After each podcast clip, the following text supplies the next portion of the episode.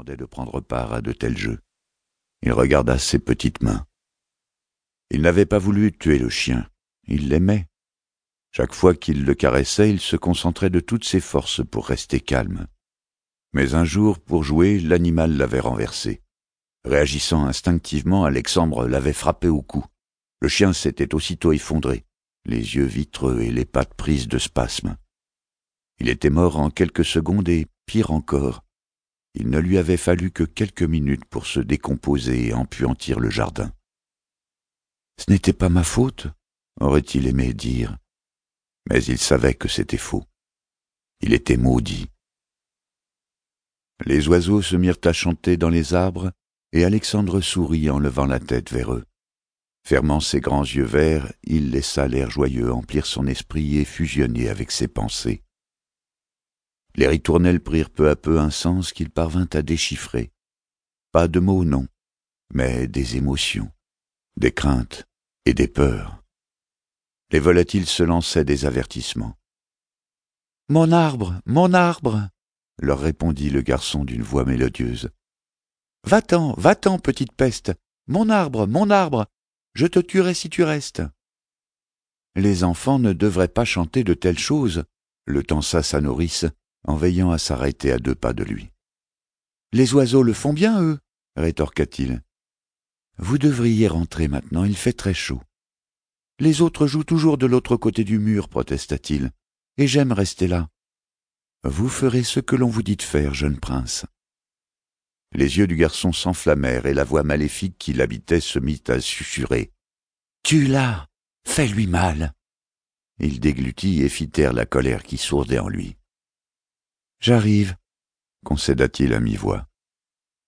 Il se leva et avança vers sa nourrice qui s'écarta pour le laisser passer avant de lui emboîter le pas jusqu'à sa chambre. Quand elle fut repartie, Alexandre vérifia qu'il n'y avait personne dans le couloir, puis se précipita vers les appartements de sa mère. Olympias se trouvait seule. Elle sourit en voyant apparaître la petite tête blonde et ouvrit grand les bras. Il courut jusqu'à elle et alla se blottir dans le giron maternel. Sa mère était la plus belle femme du monde, il en était persuadé. Il se serra contre elle de toutes ses forces. Tu es tout chaud, commenta-t-elle en lui caressant le front. Emplissant une coupe d'eau fraîche, elle la lui tendit et le regarda la vider d'un seul trait. Tes leçons se sont-elles bien déroulées aujourd'hui Je n'en ai pas eu, mère. Stagra est malade. Si j'avais un poney, est-ce qu'il mourrait lui aussi? Le garçon perçut l'expression de douleur fugitive qui traversa le visage de sa mère, laquelle l'enlaça de nouveau en lui tapotant le dos. Tu n'es pas un démon, Alexandre, l'assura-t-elle. Tu possèdes des dons hors du commun, c'est tout. Tu seras un grand homme. Mais est-ce que le poney mourrait C'est possible, j'imagine, mais au fil des ans, tu apprendras à contrôler ton ton talent. Montre-toi patient. Je ne veux tuer personne, Hier j'ai fait venir un oiseau sur ma main. Il y est resté longtemps avant de s'envoler. Il n'est pas mort, je te le promets. Quand ton père sera de retour, nous partirons tous ensemble à la mer et nous ferons du bateau.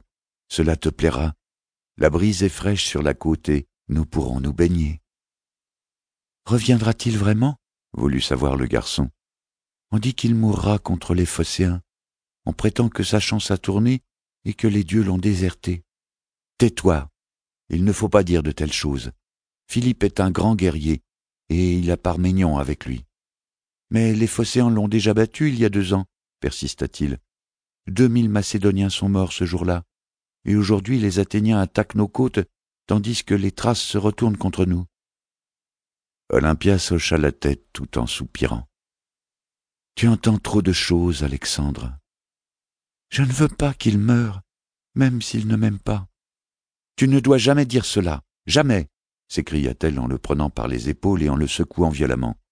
Il t'aime, tu es son fils, son héritier. Tu me fais mal, murmura-t-il au bord des larmes. Pardon, dit-elle en le serrant contre sa poitrine. Il y a tant de choses que j'aimerais te dire, t'expliquer, mais tu es encore si jeune. Je suis en âge de comprendre. Je sais, c'est pour cela que je ne peux t'en parler. Ils gardèrent longtemps